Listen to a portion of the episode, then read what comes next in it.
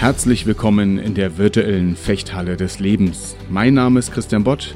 Als Fechtmeister begleite ich Menschen darin, ihr Potenzial zu entfalten, Kontakt zu ihrer inneren Stärke und Größe zu bekommen und in Momenten der Herausforderung handlungsfähig zu werden. Das tue ich in meiner Fechthalle, mit oder ohne Schwert in den Unternehmen, auf der Bühne oder hier in diesem Podcast.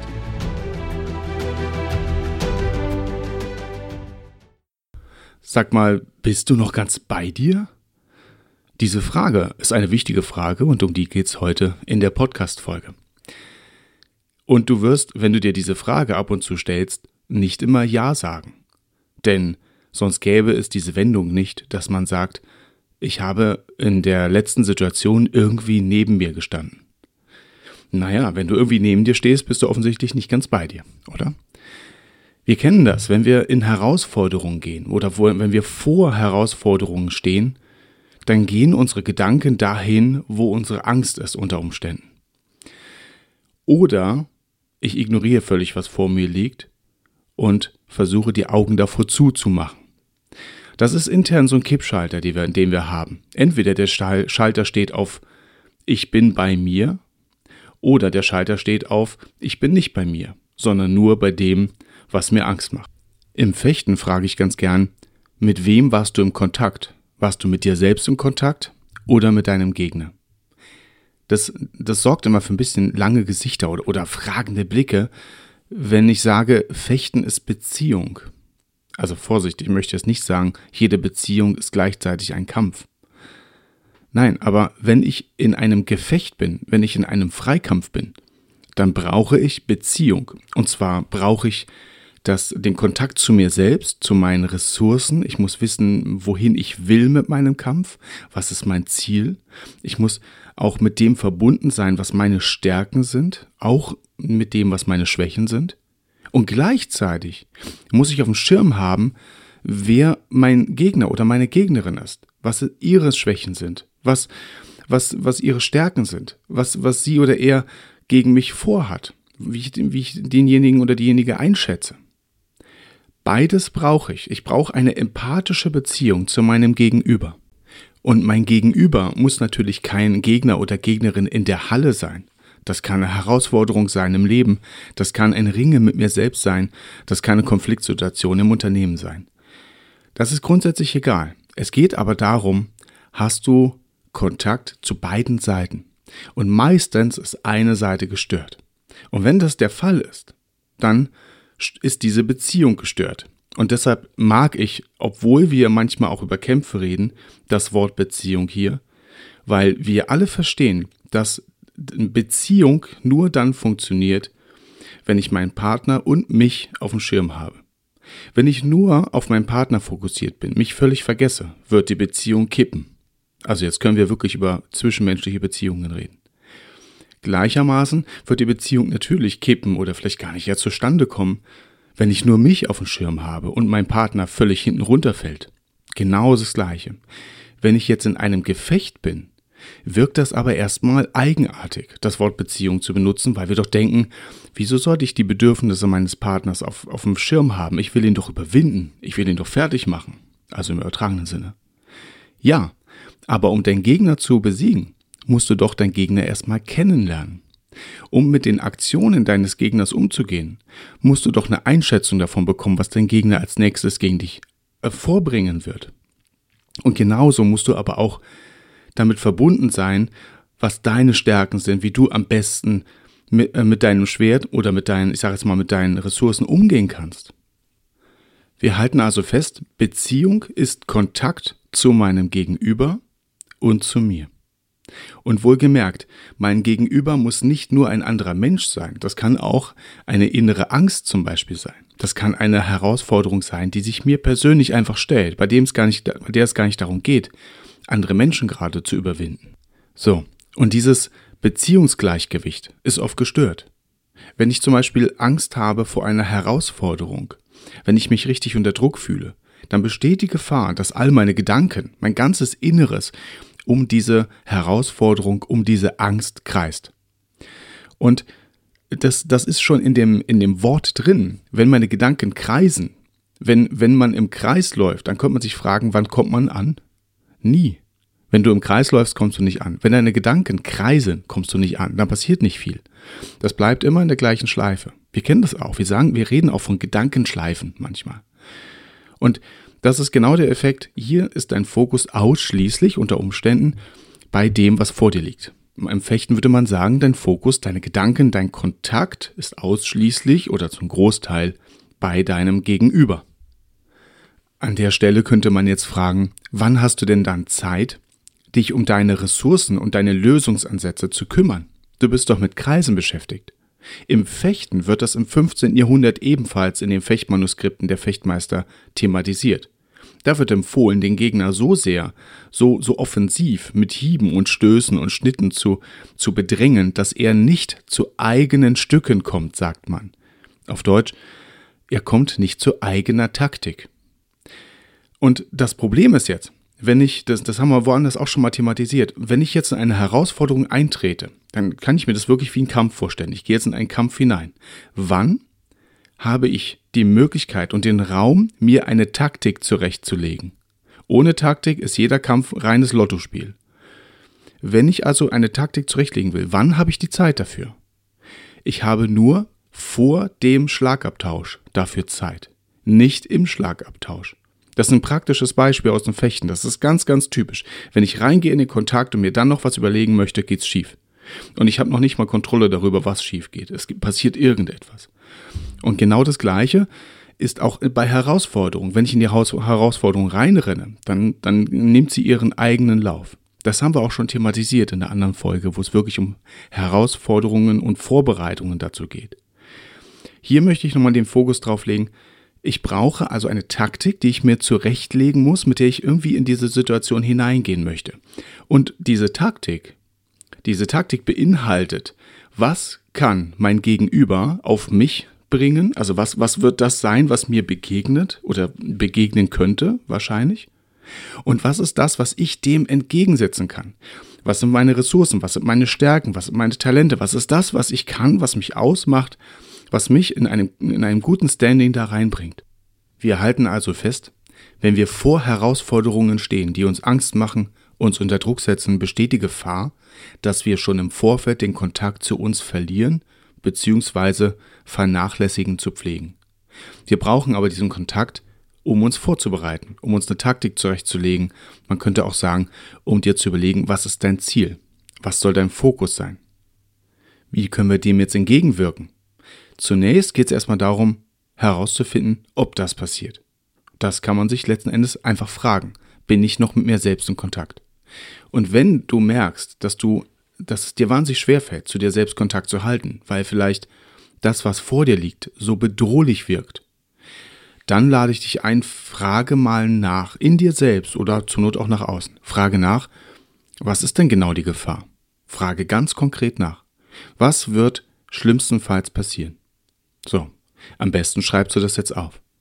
Dann, was hätte das schlimmstenfalls für eine Folge? Schreib das auf. Dann auch, wie wahrscheinlich ist das? Entweder du schreibst das pauschal auf oder du machst das auf einer Skala von 1 überhaupt nicht wahrscheinlich oder 10 auf jeden Fall. Und wenn du das gesehen, wenn du das aufgeschrieben hast, dann frage weiter. Du hast den Worst Case, du hast, was wird das für eine Folge haben und dann fragst du weiter, was wird denn das, was daraus wird, wieder für Folgen haben? Und dann zettel, schlüsselst du das Ganze auf.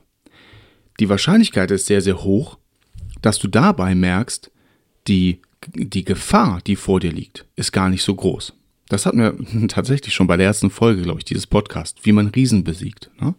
Stellst vielleicht also fest, die Gefahr ist gar nicht so groß.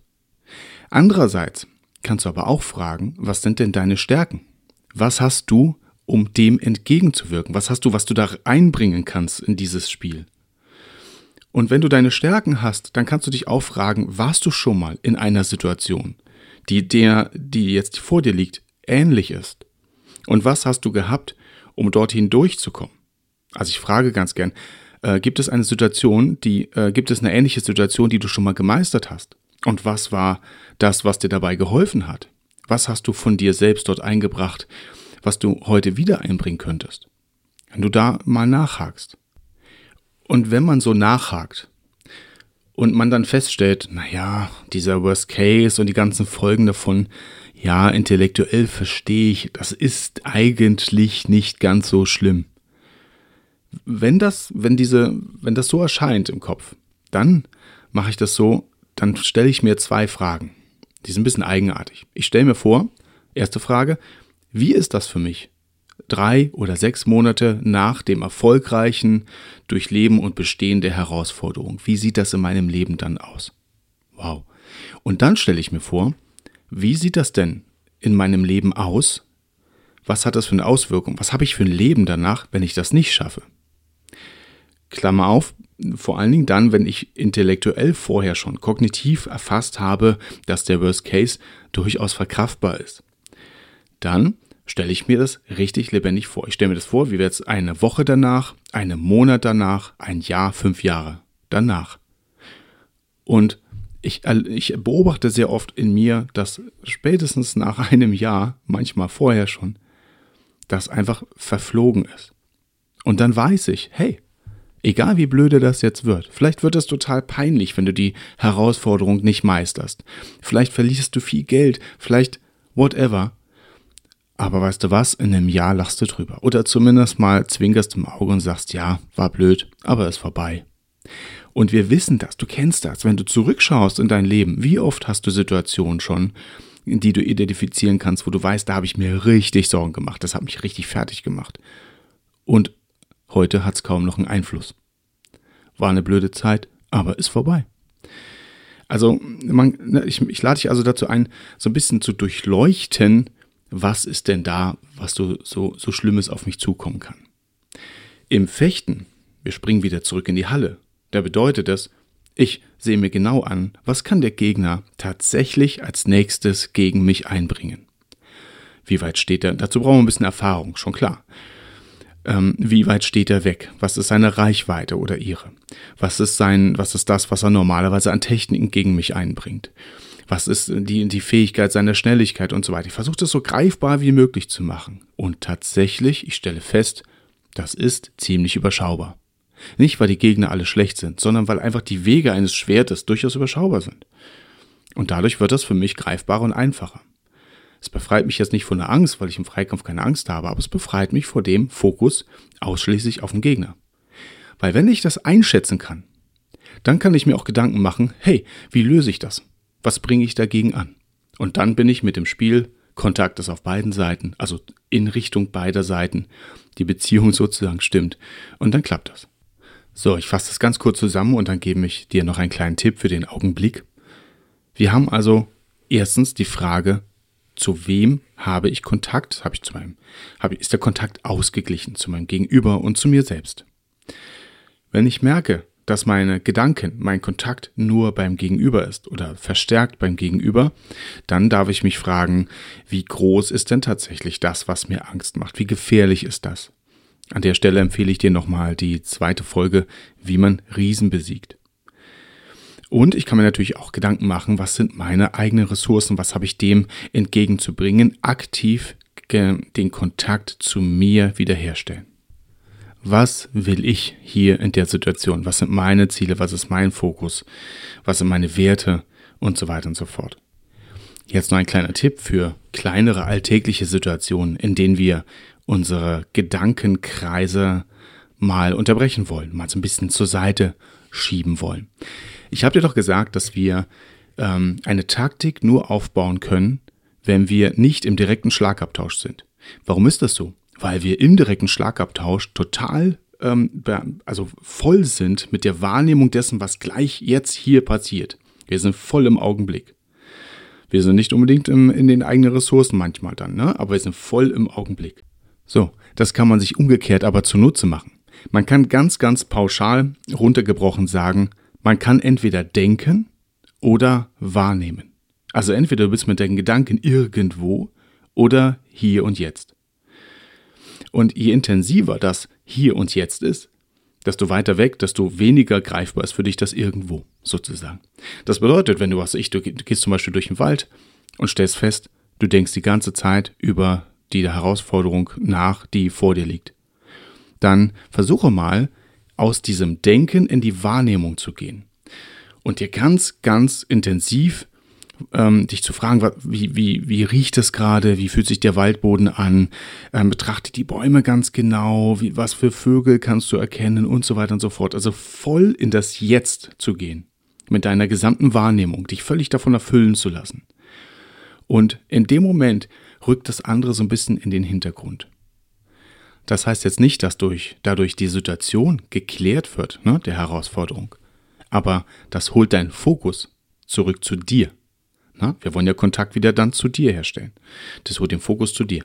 Und damit eben auch weg von dieser Herausforderung, von dieser Angst. Und wenn wir eine Herausforderung vor uns haben, dann besteht die aus ganz, ganz vielen Facetten. Und es gibt einen Bereich davon, eine, einen Aspekt, der uns Angst macht. Und die, der Fokus sozusagen, der ist wie so ein Magnet, der, der heftet sich erstmal an diese Angst dran. Und wenn ich den jetzt über die Wahrnehmung einfach mal wieder abdocke sozusagen und darüber nachdenke, was weiß ich, ne, wie die Bäume aussehen, wie der, wie der, wie der Boden riecht, was auch immer, dann, äh, dann habe ich wieder die Chance, diesen Fokus auch wieder neu zu setzen. Und dass, dass der also nicht nur an diese Angst haftet. Und ihr kennt das auch manchmal, wenn man über eine, über eine Situation, die einem unangenehm ist, drüber schläft, am nächsten Morgen sieht die schon wieder anders aus. Das ist das Gleiche. Man dockt quasi diesen Magneten ab von der Angst und am nächsten Tag hat man wieder die Herausforderung an sich vor sich, also in ihrer Gesamtheit und hat vielleicht schon mal die Chance zu überlegen, okay, ähm, ja, das ist jetzt der Worst Case, der könnte passieren. Was gibt es denn noch für andere Facetten in dieser Herausforderung? Ne? Was, sind, was sind die Dinge, die ich beeinflussen kann? Was sind die Menschen, die ich fragen kann? Was kann ich noch in der Vorbereitung was verändern und so weiter und so fort? Man ist also wieder mehr in der, ich sage es mal, in der Handlungsfähigkeit mental, in der Handlungsfähigkeit und damit eben wieder in dieser Ausgeglichenheit des Kontaktes zu deinem Gegenüber, Klammer auf Herausforderung oder was auch immer, Klammer zu, und zu dir. Ja, jetzt haben wir uns ganz viel damit auseinandergesetzt, was passiert und wie wir damit umgehen, wenn wir den Kontakt zu uns selbst verlieren. Bei der nächsten Folge geht es darum, natürlich, wie wir damit umgehen, wenn wir den Kontakt zu unserem Gegenüber verlieren. Das kann sein, indem wir ihn einfach überrennen oder sie, es kann natürlich auch sein, dass wir manchmal auch gar nicht aus uns herauskommen. Das sind beides Formen des Kontaktverlustes zu unserem Gegenüber. Das werden wir uns ansehen. Bis dahin wünsche ich dir eine gute Beziehung zu deinem Gegenüber und zu dir selbst und freue mich riesig über weiteres Feedback auf podcast.christianbott.de. Ja, was, was dir in dieser Folge durch den Kopf ging, was du vielleicht selbst für Erfahrungen gemacht hast diesbezüglich oder auch einfach Fragen und Anregungen bezüglich ähm, der nächsten Folgen, die dann noch kommen werden. Bis dahin alles Gute, dein Trainer und Coach Christian Bott.